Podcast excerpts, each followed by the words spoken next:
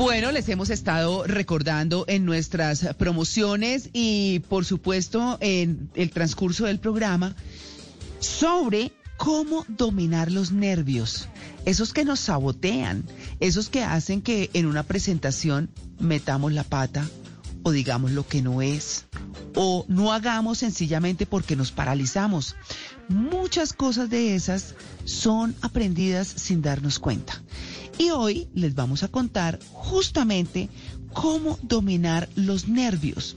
Y para eso hemos traído al más, al doctor José Gerardo Albán, que es médico experto en psiconeuroinmunoendocrinología, lo pude decir bien, que es cómo la mente nos enferma y cómo nos cura. De eso se trata.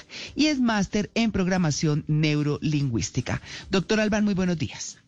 María Clara, muy buenos días. Qué alegría de escucharlos. Un saludo muy especial para toda la mesa de trabajo y para todos nuestros escuchas en este momento. Bueno, ¿cómo amaneció? ¿Listo? ¡Listo! bueno, muy bien. ¿Está nervioso, Doc? ¿Está nervioso? no. no creo, no creo. Genial, genial. Bueno. Una muy buena pregunta. Claro, Pero la bueno. verdad, dale. Bueno, eh, doctor Albán, eh, comencemos por eso, porque me parece que sentir nervios es una cosa normal. El tema es cuando eso se vuelve extremo. A ver, yo quisiera arrancar por el principio y es por qué nos dan nervios. Ajá. Y es entender que todo esto nace de nuestra mente inconsciente. Ajá. El 95% de lo que nosotros somos, hacemos, vivimos, sufrimos, nos enfermamos, lo hacemos sin darnos cuenta. Vivimos en automático. Y oigan bien esta palabra, automático. Nuestra vida funciona todos los días en automático. Y para entender ese automático, quiero llevarlos a una estructura en nuestro cerebro que se llama la amígdala del cerebro es como la amígdala de la garganta, pero no queda en la garganta, sino que queda en mi cerebro. Y esa amígdala de mi cerebro tiene una función, se le llama también el cerebro emocional. Allí están todas las emociones. La rabia, la- el miedo, la tristeza, la alegría, el amor, todas las emociones lo gobernamos desde la amígdala del cerebro. Ahora bien, esa amígdala actúa de acuerdo a nuestras experiencias, a lo que hayamos vivido, van creándose una, unas creencias en nuestro interior que están asociadas con emociones. Y cuando nos enfrentamos nuevamente a esas situaciones, volvemos a sentir las mismas emociones. Y la amígdala es como una mamá sobreprotectora. Ah, ¿Han, han visto una mamá sobreprotectora? No, total. Todo se vuelve negativo, todo es peligroso, todo es malo. Entonces, la amígdala, cuando se vuelve una mamá sobreprotectora, quisiera que nosotros nos quedáramos en la casa sin salir. Y eso es culpa de nuestra emoción que nace de una creencia. Ahora, vamos a entrar a entender por qué esas creencias y esas emociones transforman nuestro cuerpo. Es como cuando nosotros tenemos rabia, Mm. nos enojamos y cómo la gente se da cuenta que nos enojamos, porque se nos frunce el ceño, nos ponemos rojos, nos tiembla la voz, eh, nos, el corazón se nos va a salir, respiramos como un toro. Todo esos son cambios en mi cuerpo que se dan porque la mente envió una instrucción al cuerpo para que mi cuerpo adquiera el mismo estado de mi mente. Mm. Lo mismo pasa cuando estamos estresados, cuando tenemos miedo, y en este miedo empezamos a sentir ansiedad.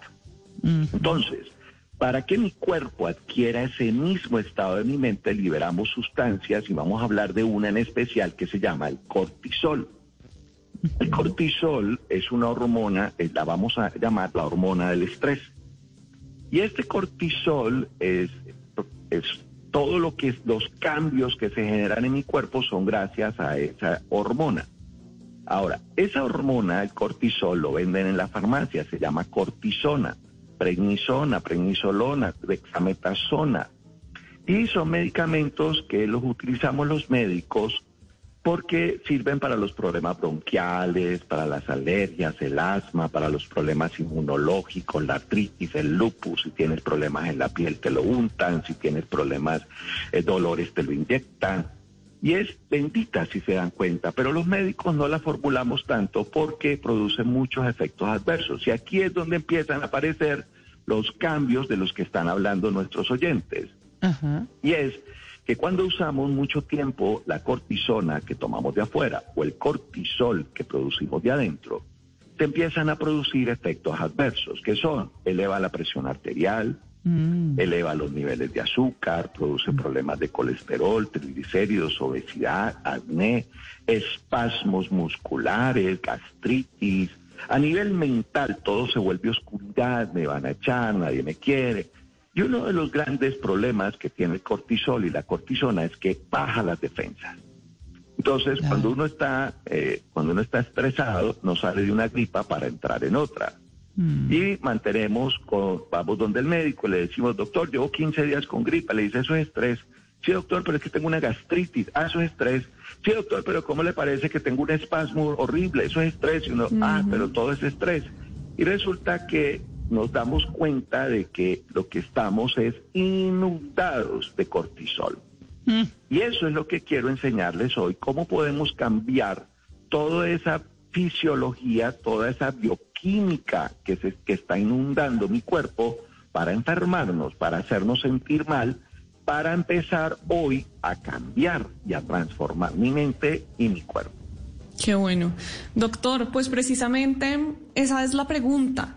¿Cómo hacemos para que el cortisol no nos domine negativamente, sino que podamos usarlo a nuestro favor? ¿Cómo hacemos para no tener tanto estrés, ansiedad, nervios en un momento determinado o en la vida en general? Bien.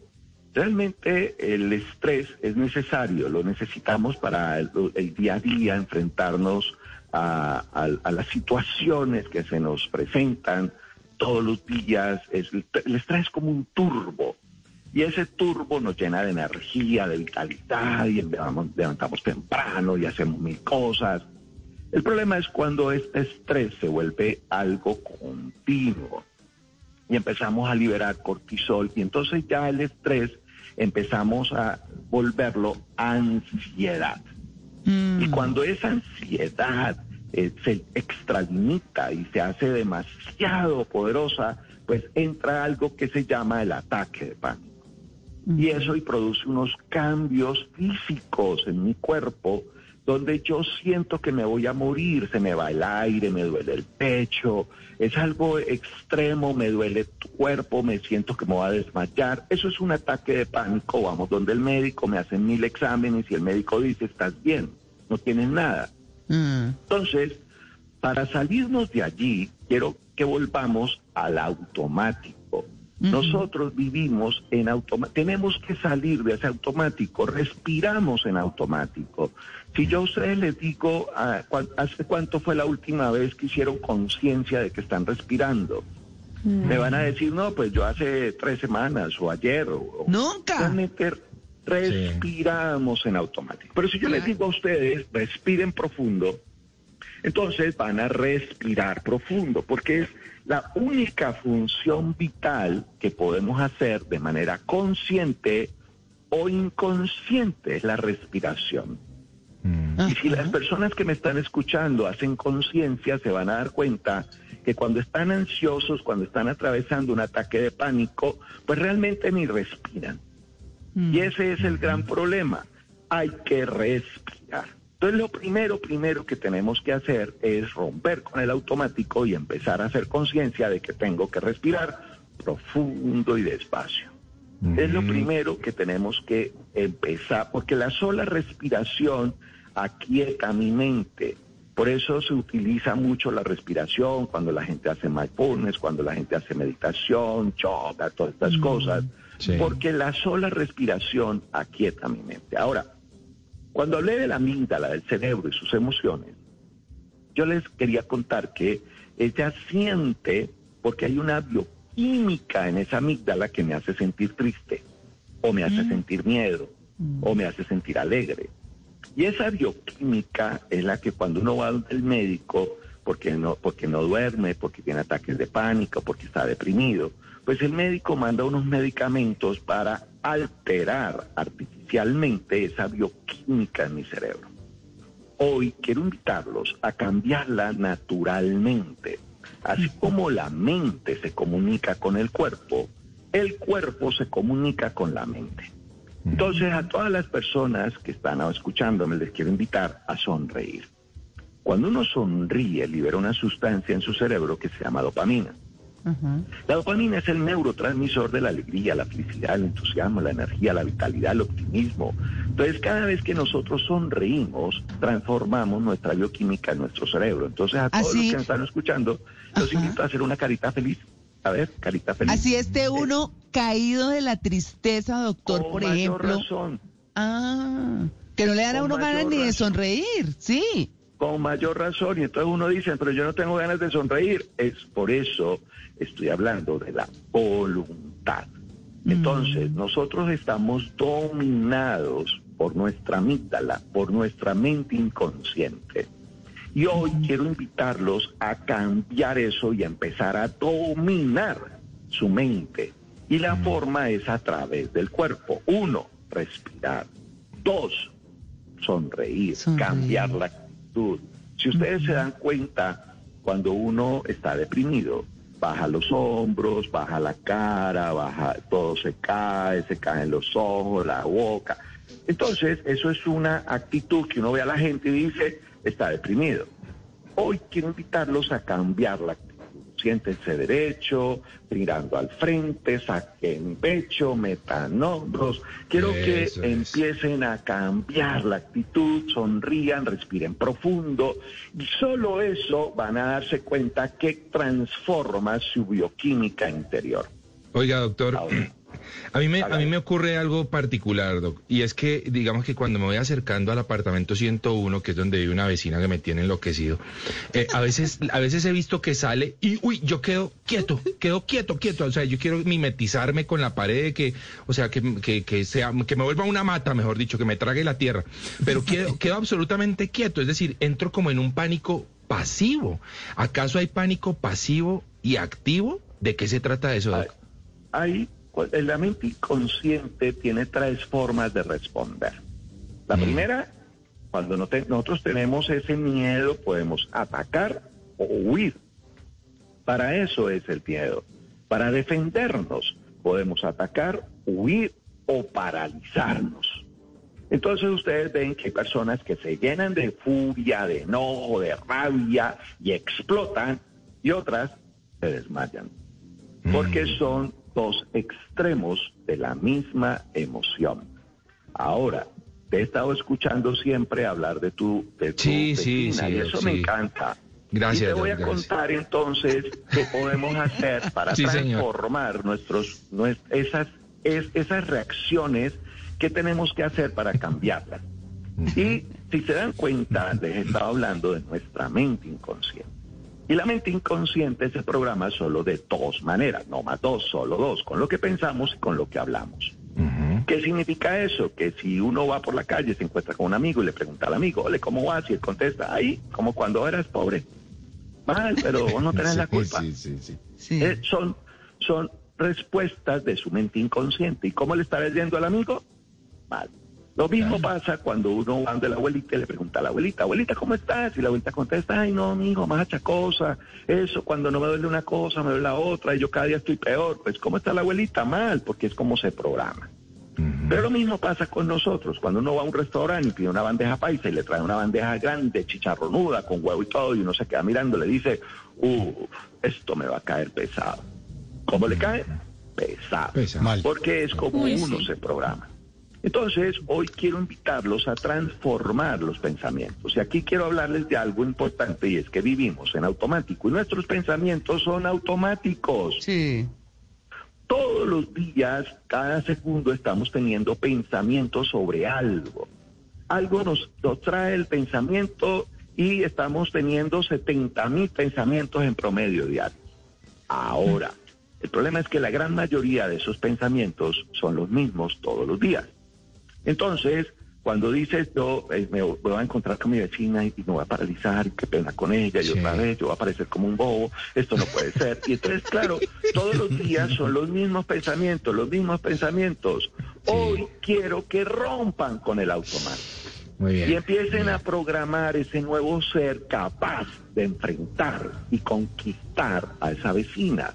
Entonces tienes que convertirte en un nuevo ser capaz de conquistar a tu vecina. Ahí es donde entra la programación mental. Y empiezas a decir, yo puedo, yo soy capaz, yo soy buen mozo, inteligente, trabajo en Blue Radio, no, yo soy un conocido, soy maravilloso. Todo lo que dijo es así, todo lo que dijo guapo. Por eso, todo, es que yo no estoy diciendo que inventen mentiras. Estoy diciéndole que dejen de pensar en automático negativo y empiecen a pensar en un automático voluntario positivo. Doctor Alban. a decir, yo puedo, yo soy capaz. Hágalo. claro, es que eh, ah, usted está en un punto muy importante porque uno dice, ¿cómo aprendo a que, primero, a convencerme a mí mismo que es así, pero segundo, a proyectarlo? ¿Por qué hay que estar repitiendo? ¿Esa es la clave? Total, mire, esto es ciencia, yo no me la inventé, se llama psiconeuroinmunoendocrinología, es una ciencia que nos enseña que nada ocurre en mi cuerpo sin que la mente haya una instrucción, todo está en la mente. Y son universidades prestigiosas del mundo las que lo están enseñando. Ahora, ¿qué tenemos que hacer? Hablamos de algo importante. Cuando yo estudiaba medicina en Manizales hace 31 años que me gradué, me enseñaron que el cerebro era rígido como una piedra Hoy en día la neurociencia nos enseña que el cerebro no es rígido, el cerebro es como una plastilina. Todo uno lo puede moldear, modelar, cambiar, porque el cerebro está hecho de circuitos cerebrales que uno puede modificar. Y a eso le han llamado neuroplasticidad, la capacidad que tenemos de cambiar nuestro cerebro. Y se hace con repeticiones. Si uno quiere cambiar, si uno quiere aprender algo nuevo, ¿qué tiene que hacer? Repetir y repite hasta que se forma un nuevo circuito en mi cerebro que hace que aprenda eso. Quiero cambiar un hábito, tengo que repetir el nuevo hábito hasta que se crea un nuevo circuito. Quiero cambiar una creencia, repito la nueva creencia hasta que se forma el nuevo circuito. El problema con la neuroplasticidad es que la puede hacer en positivo o en negativo. Entonces, cuando llegan mis pacientes así, todos angustiados, yo les digo, mire, usted está con una creencia que hay que cambiar. Claro, y usted habla, pues como hoy el tema central es cómo dominar los nervios en esas explicaciones maravillosas que usted nos ha hecho, cómo dominar los nervios, denos por favor y eh, por supuesto a nuestros oyentes, que son los más importantes, ¿Cómo me quito esos nervios de encima? Lo no normal, a uno normalmente le da nervios algo, pero eso que, que me bloquea, eso que me vuelve nada, ¿cómo lo estructuro con esas repeticiones o cómo lo hago para que se me vaya quitando y la creencia me cambie? Ok, entonces ya les he estado dando algunos tips de lo que tenemos que hacer. Cambiar el automático, respirar profundo, eh, sonreír, sentarse erguido, derecho, mirando al frente, eh, cambiar los pensamientos, yo puedo, yo soy capaz, yo soy hermosa, inteligente, próspera, exitosa, maravillosa y son algunas de las cosas que tengo que modificar. Ahora bien, ¿por qué sufre la gente? En general, en general, la gente solo sufre por dos razones, el pasado y el futuro. Y por andar sufriendo por un pasado que ya no existe, que ya no está, ya se fue, se acabó, nos imaginamos los peores futuros. Y armamos unas películas de terror mi vecina no me va a saludar, me va a mirar feo, me va a hacer mal, eh, me va a pegar un cachetón. Empezamos a armarnos unas películas terroríficas. ¿Y sabe qué es lo peor? Que uno no le tiene miedo al pasado. ¿A qué le tiene miedo uno? Al futuro. Pero mm. ¿cuál futuro le tienes miedo? Al que te estás imaginando. Al que no Yo hay. Le digo a la gente, claro, porque realmente yo le digo, tienes el, todos tus miedos, todos, todos, todos los miedos son imaginarios, inventados. Y yo le digo a la gente, porque eh, si tienes el mismo poder de imaginarte lo peor, ¿por qué no empiezas a utilizar toda esa imaginación para imaginarte lo mejor? Visualizar, crear un nuevo futuro maravilloso, hermoso, donde tu, vecina te salude, te abrace y te diga cómo estás de lindo, cómo me caes de bien, y empiezas a imaginar un nuevo futuro diferente. Entonces, si juntamos todas estas cosas, cuando nosotros estemos bloqueados, respiramos, hacemos voluntariamente el control de mi mente y de mi cuerpo y digo, yo puedo, yo soy capaz, yo me puedo controlar, todo lo que estoy viviendo es imaginario a mí ya el médico me dijo que tengo el corazón sano, yo no tengo por qué pensar que a los 20 años me va a dar un infarto, tengo que, estoy bien. Y empiezo a ser racional ese miedo, lo aterrizo, empiezo a imaginar un nuevo futuro. Y además de eso empiezo a sonreír, empiezo a repetirme lo maravilloso que es y respiro, pues vamos a salir de ese bloqueo. Pero lo más importante es prevenir. Y para prevenir que esa situación no me vuelva a dar, tengo que programarme.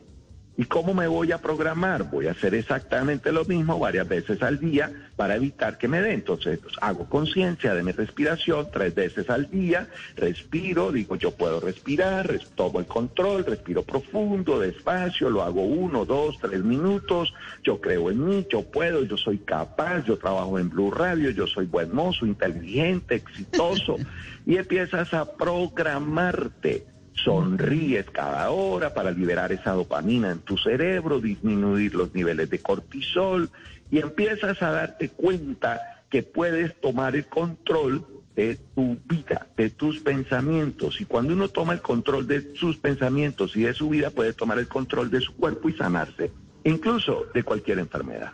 Bueno, ese, ese es un tema importantísimo porque hay una máxima que dice que el cuerpo habla lo que la mente calla. Y es que nos enfermamos justamente por, en muchos casos, las enfermedades son producto de la mente, si no en todos, no sé. Pero ese, ese es un tema al que lo podemos volver a invitar, doctor Alma. Sería maravilloso para hablar de los institutos de medicina mente-cuerpo que se han creado en universidades muy prestigiosas en el mundo, donde han investigado cómo es esa relación de la mente con el cuerpo, donde empiezan a darse cuenta que la mente tiene la capacidad de sanar enfermedades tan graves como el cáncer, el lupus, la artritis, el asma, la esclerosis múltiple, e incluso si uno se da cuenta, todos, todo es una es emoción y si uno se da cuenta que puede controlar esas emociones, puede controlar su cuerpo y sanarse. Sí, sí, ayer veíamos en noticias a un muchacho que fue víctima de robo y le dieron un tiro en la columna y le dijeron, no, usted ya quedó parapléjico de por vida y le pasó un poco lo de yo de dispensa, se dedicó a pensar y a manejar toda su recuperación mentalmente y está caminando y apoya en un centro a un montón de personas que eh, se cayeron de un piso alto y se fracturaron la columna, un montón de cosas y han vuelto. Sí, y han vuelto nuevamente. Yo me acordaba de eso y yo decía, no, qué, qué cosa tan increíble. Me parece chévere, doctor Alban, lo vamos a volver a llamar. Hay, un eh, médico en Estados Unidos llamado Herbert Benson este médico cardiólogo de la Universidad de Harvard le dijeron que los monjes tibetanos tenían la capacidad de controlar su cuerpo a voluntad.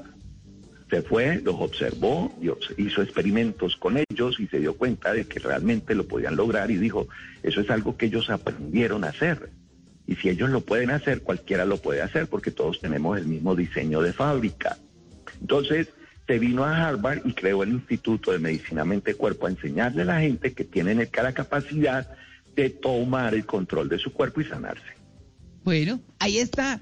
No, doctor José Gerardo Albán, pues quedamos así pendientes. Vamos a, a, volver a programar una entrevista con usted para hablar de eso justamente. Porque la verdad es que esto es revelador para, para todos, para la gran mayoría, y tenemos que cambiar desde nuestra mente nuestra propia vida.